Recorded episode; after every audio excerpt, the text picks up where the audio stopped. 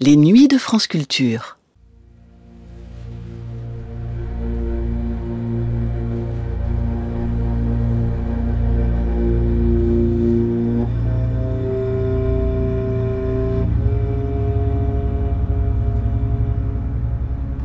En janvier 1958, lorsque l'émission que vous allez entendre dans un instant est diffusée sur l'antenne de France 3 Nationale, la France se trouve encore aux prises avec la décolonisation. Les plaies de la guerre d'Indochine ne sont pas encore complètement refermées. La guerre d'Algérie, elle, fait rage. Elle aura bientôt raison des institutions de la quatrième République. Il n'y a donc rien d'étonnant à ce que les journalistes, les écrivains, les intellectuels de cette époque tentent de prendre du champ pour comprendre la période historique dans laquelle tout le pays se trouve plongé.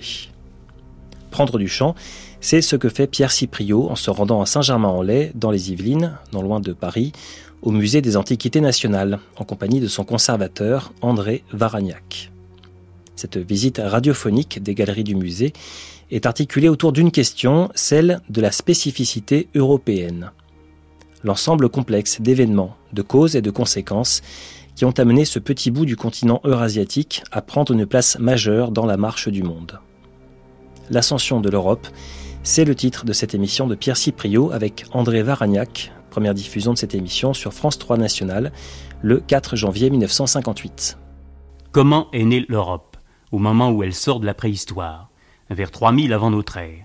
Que s'est-il passé en Europe au moment où se formaient les hautes civilisations antiques de l'Égypte, de la Mésopotamie, de l'Inde et un peu plus tard de la Chine sur le Huang-Ho on va peut-être bouleverser bien des thèmes traditionnels, mais il faut le dire tout de suite, vers 2500 avant Jésus-Christ, Bien avant Vercingétorix et Jules César, l'Europe présente un prodigieux enchevêtrement de voies commerciales, de propagation de découvertes entraînant une prolifération de l'humanité, des mouvements de population, car les sociétés grandissent par à coups dès qu'un progrès permet d'améliorer les conditions de vie. Sur la forêt inextricable qui vers 3000 avant Jésus-Christ occupait notre continent, des pionniers partis du moyen Danube vont gagner pied à pied, pratiquant l'incendie qui défriche et aussi enrichit le sol euh, par les cendres.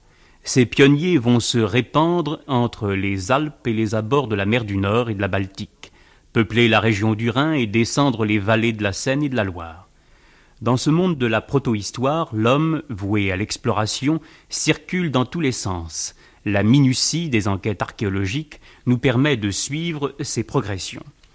Dans les fouilles d'Assouna, par exemple, cinq millénaires avant Jésus-Christ, en Irak septentrional, on a trouvé avec les poteries de type local des tessons d'une céramique qui appartient à la Syrie et à la Cilicie.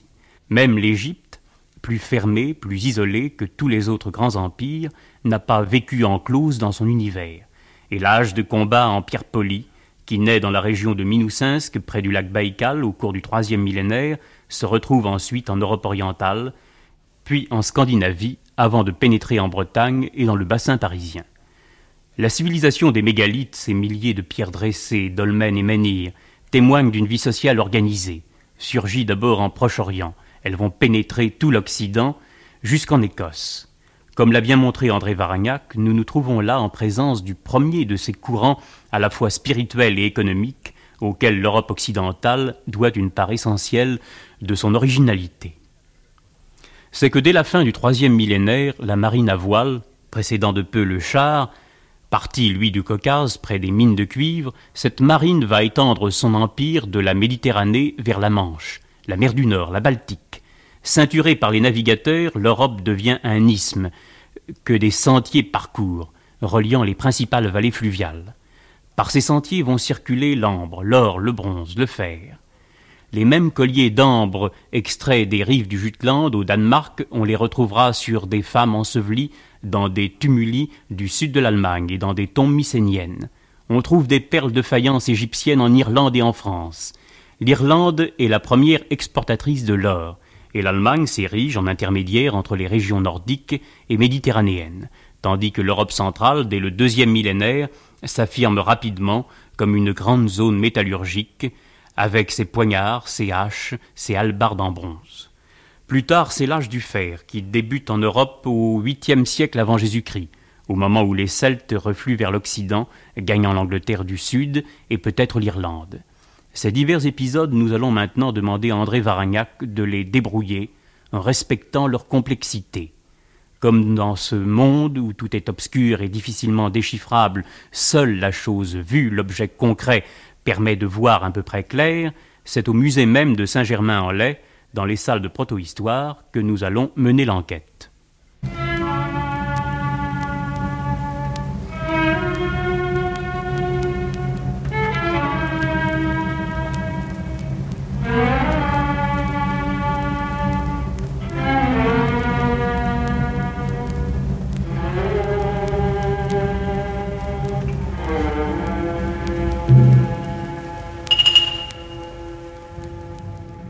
J'aimerais tout d'abord que André Varagnac nous donne un tableau du milieu européen aux alentours de 2500 avant Jésus-Christ, quand commencent à s'installer les premiers foyers d'agriculteurs. L'Europe à ce moment-là était couverte d'une forêt vierge.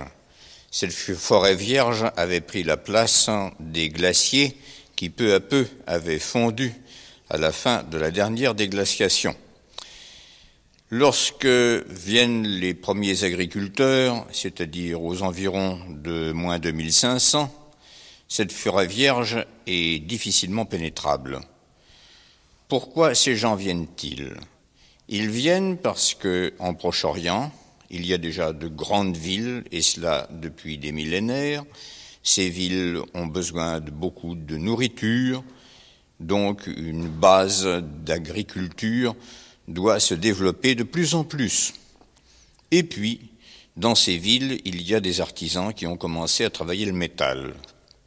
Or, il faut beaucoup de métal. Les quelques mines qui existent aux abords du Proche-Orient commencent à ne plus suffire, et par les coureurs de forêt, on commence à avoir des minerais qui viennent d'Europe, d'où une certaine ruée de prospecteurs et ce sera la chance de l'Europe. Mais n'allons pas trop vite. Vers moins 2500 avant notre ère, ce sont d'abord de très paisibles agriculteurs qui, de proche en proche, se déplacent, qui ont besoin de trouver des terres facilement fertilisables, et le meilleur procédé, c'est encore le brûlis. On fait un incendie de forêt, ma foi, comme beaucoup de bergers, hélas, le font encore sur la côte d'Azur ou en Pays basque. Et on avance ainsi de clairière en clairière, de clairière artificielle en clairière artificielle. Au fond, l'Europe est un pays de pionniers.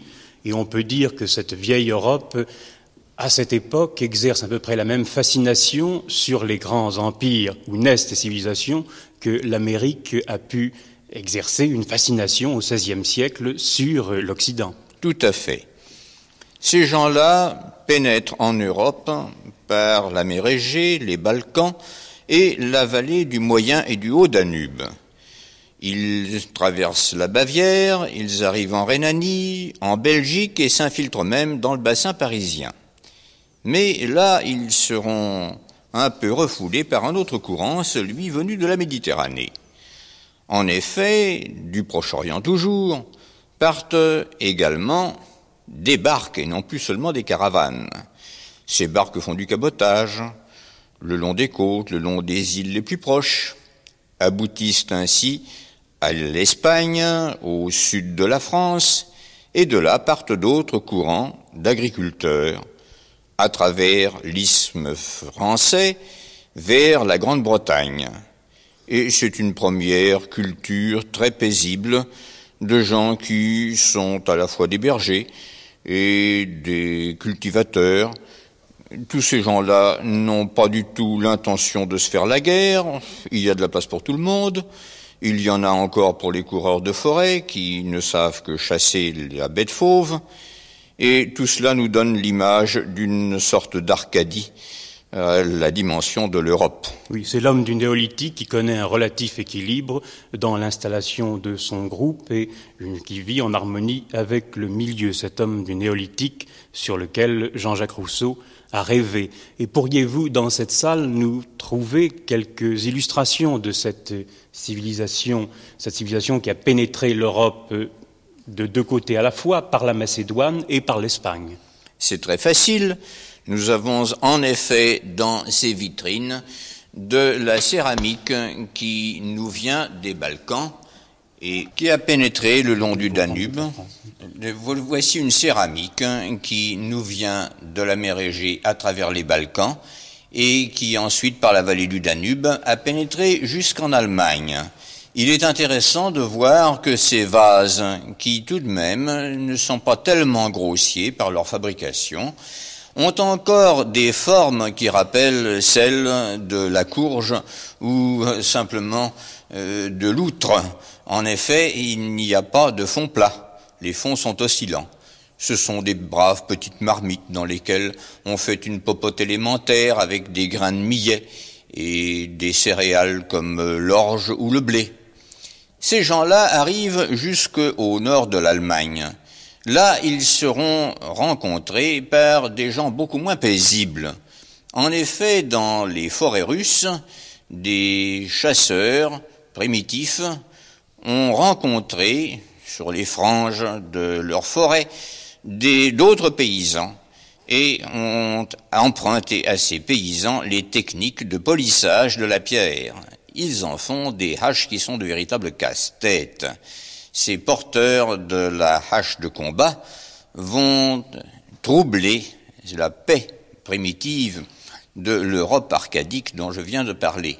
Et ce sera le début d'une proto-histoire beaucoup plus guerrière que nous ne pouvons l'imaginer, et dont descendront en droite ligne les Celtes, les Gaulois, qui eux étaient des paysans soldats. Voilà à peu près le tableau général que nous pouvons tracer de cette proto-histoire, mais il nous faudrait peut-être entrer dans quelques détails maintenant. je crois que la première chose serait de donner une idée de cette civilisation du menhir qui a rayonné sur toute l'Europe, toute l'Europe de l'Ouest, qui couvre également l'Inde, dont le champ, dont le contrôle des surfaces a été par conséquent immense, et il faudra attendre le IVe ou le Ve siècle après Jésus-Christ pour trouver avec le christianisme une civilisation ayant une ère de propagation aussi grande. C'est absolument vrai. La civilisation mégalithique se répand à partir des derniers siècles du troisième millénaire avant notre ère, c'est-à-dire vers moins 2200 environ, se répand à partir des rives de la Méditerranée occidentale sur toute la péninsule ibérique, également dans la Gaule, et comme ces gens ont très évidemment à leur disposition des navires véritables, des navires avec une belle mature et de bonnes voiles, ils n'hésitent pas à cingler dans le golfe de Gascogne et à partir directement de la Galice en direction de l'embouchure de la Loire, et de là, par la Bretagne, vers l'Irlande, vers l'Écosse même, les îles Orcades, les Shetland. Ils contournent ces archipels et de là aboutissent bizarrement en Scandinavie. Et c'est de Scandinavie que l'Allemagne recevra cette étrange civilisation.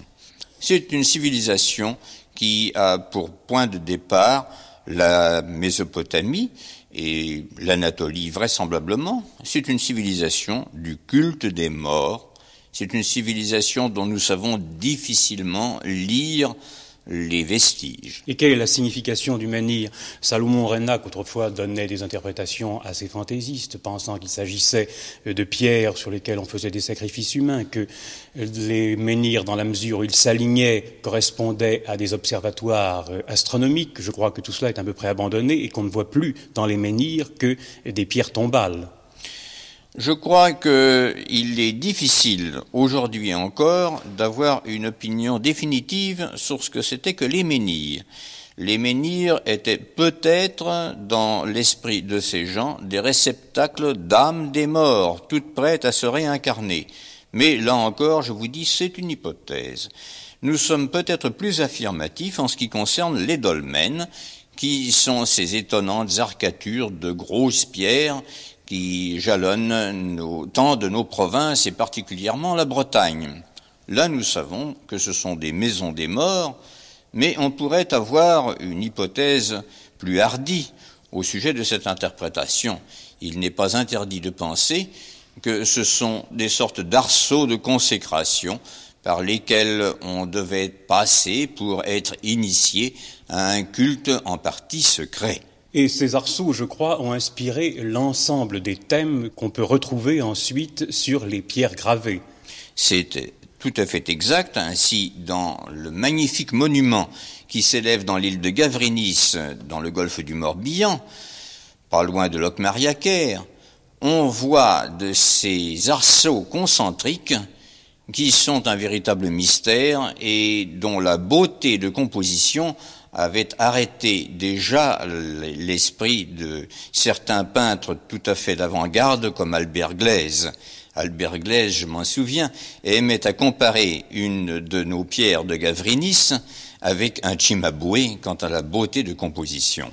Et ne pourrait-on pas opposer dans cette vieille Europe de la protohistoire deux civilisations Une civilisation qui travaille sur des lignes courbes et une autre, au contraire, qui est obsédée par des motifs rectangulaires ou en losange, des motifs euh, beaucoup plus abstraits? Il est peut-être trop tôt pour trancher cette question qui néanmoins s'esquisse devant nos yeux nous trouvons une prédilection pour les lignes courbes dans le décor de, des mégalithes, de ces dolmens et de ces menhirs. Ensuite, quand vient le premier âge du fer, il semble qu'un décor beaucoup plus rectiligne obsède l'esprit des artisans. Mais ce n'est euh, qu'une mode de quelques siècles, et quand arrivera ce que nous appelons le deuxième âge du fer, c'est-à-dire les Gaulois véritables, triomphera un décor essentiellement curviligne. Ce sont des fantaisies étonnantes de spirales, de courbes, qui annoncent très loin par avance les entrelacs de notre Moyen Âge et de nos chapiteaux romans.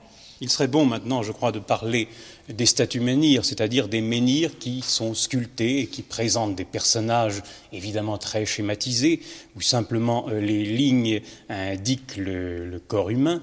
Et la plupart de ces statues, on a pu leur donner un sens dans la mesure où on les a rattachées au culte du feu.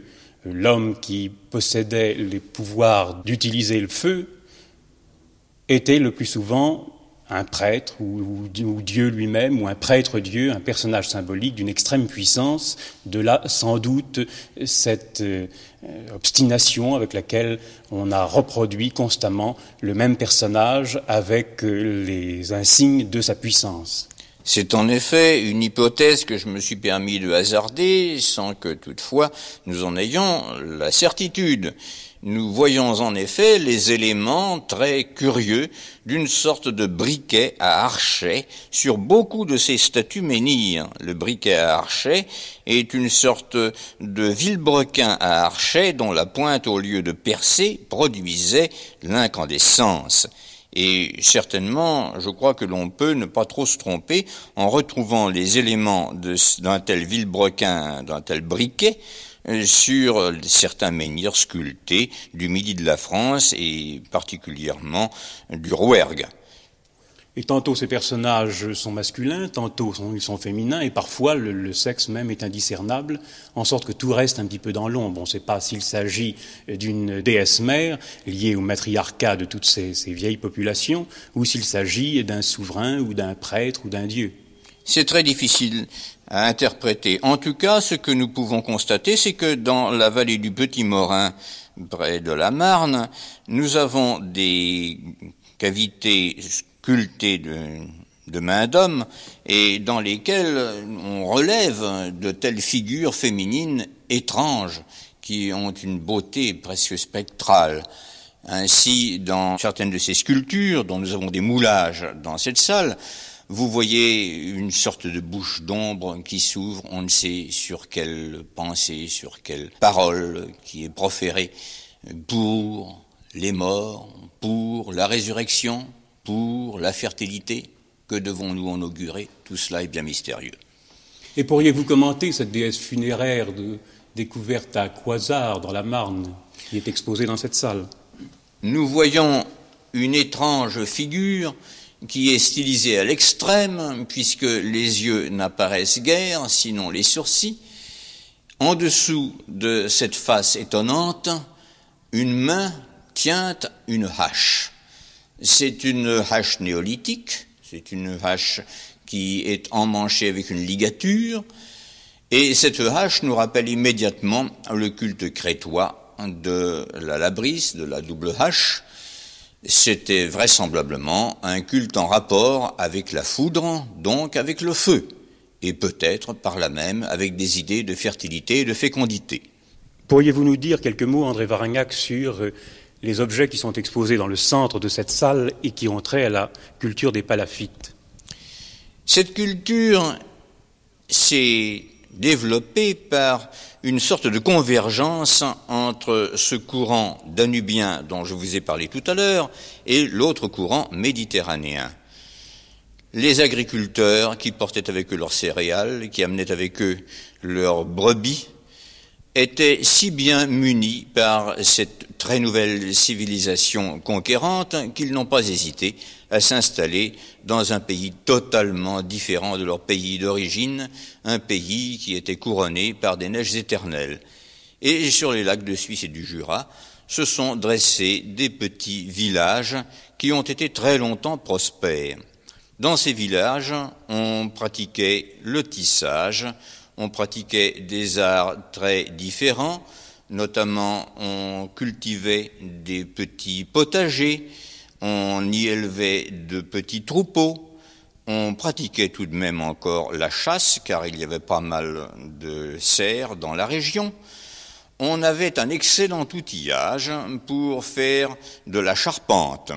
Les maisons étaient des maisons construites en poteaux fendus en deux, ce qui est déjà un exploit assez remarquable avec des haches en pierre. Nous avons dans ces vitrines qui sont ici devant vous quelques vestiges de tissus de l'époque et je les ai fait mettre entre deux lames de plexiglas pour que, tout en étant bien conservés, ils soient parfaitement visibles aux visiteurs. Nous avons des aiguilles, nous avons des haleines pour le travail de cordonnier, et nous avons quantité de noix, de noisettes, de graines diverses, et une meule à va-et-vient qui nous évoque le travail épuisant des femmes de ce temps-là, car c'était la mère de famille qui devait être elle-même la boulangère. C'est vous dire combien la vie devait être rude dans ces temps lointains.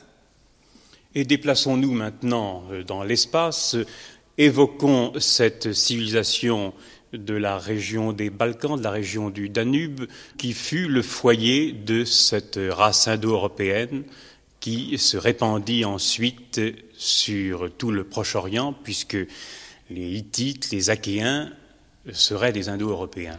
Je crois que ce foyer est composé de peuples extrêmement différents et surtout socialement différents, puisqu'il y a des forgerons, il y a des chasseurs, il y a des agriculteurs, et tout un amalgame se produit qui donne une civilisation euh, conquérante et extrêmement forte dont les origines et le développement sont assez mystérieux encore. Oui, effectivement, les origines sont mystérieuses et je ne suis pas bien certain qu'il s'agisse des Balkans. C'est peut-être le sud de la Russie, dans la région des environs du pont Euxin, c'est-à-dire de la mer Noire. Dans cette région stépique ont dû se produire des contacts entre les paysans néolithiques pacifiques et les coureurs de forêt ces coureurs de forêt ont peut-être, par différentes alliances, des mariages, donné naissance à ces Indo-Européens dont, au fond, au début, nous ne savons pas grand-chose.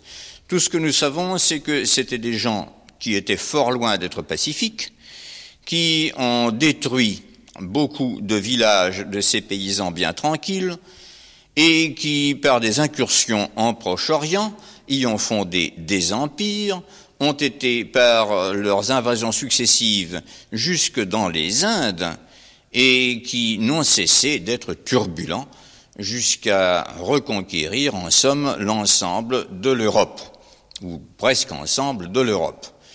Eh bien tout cela est évidemment très trouble encore, très mystérieux, mais nous y voyons le point de départ d'un mouvement démographique dont nous sommes les héritiers un mouvement d'effervescence presque volcanique qui a commencé, que je me répète, par conquérir l'Europe et qui, de là, longtemps plus tard, à la faveur de la grande révolution industrielle, devait se répandre sur le monde entier. Il faut ainsi rechercher très loin dans notre proto-histoire les germes et l'explication finale de notre civilisation moderne, et ce serait la leçon que j'espère que l'on puisse tirer d'une visite dans notre musée des Antiquités nationales.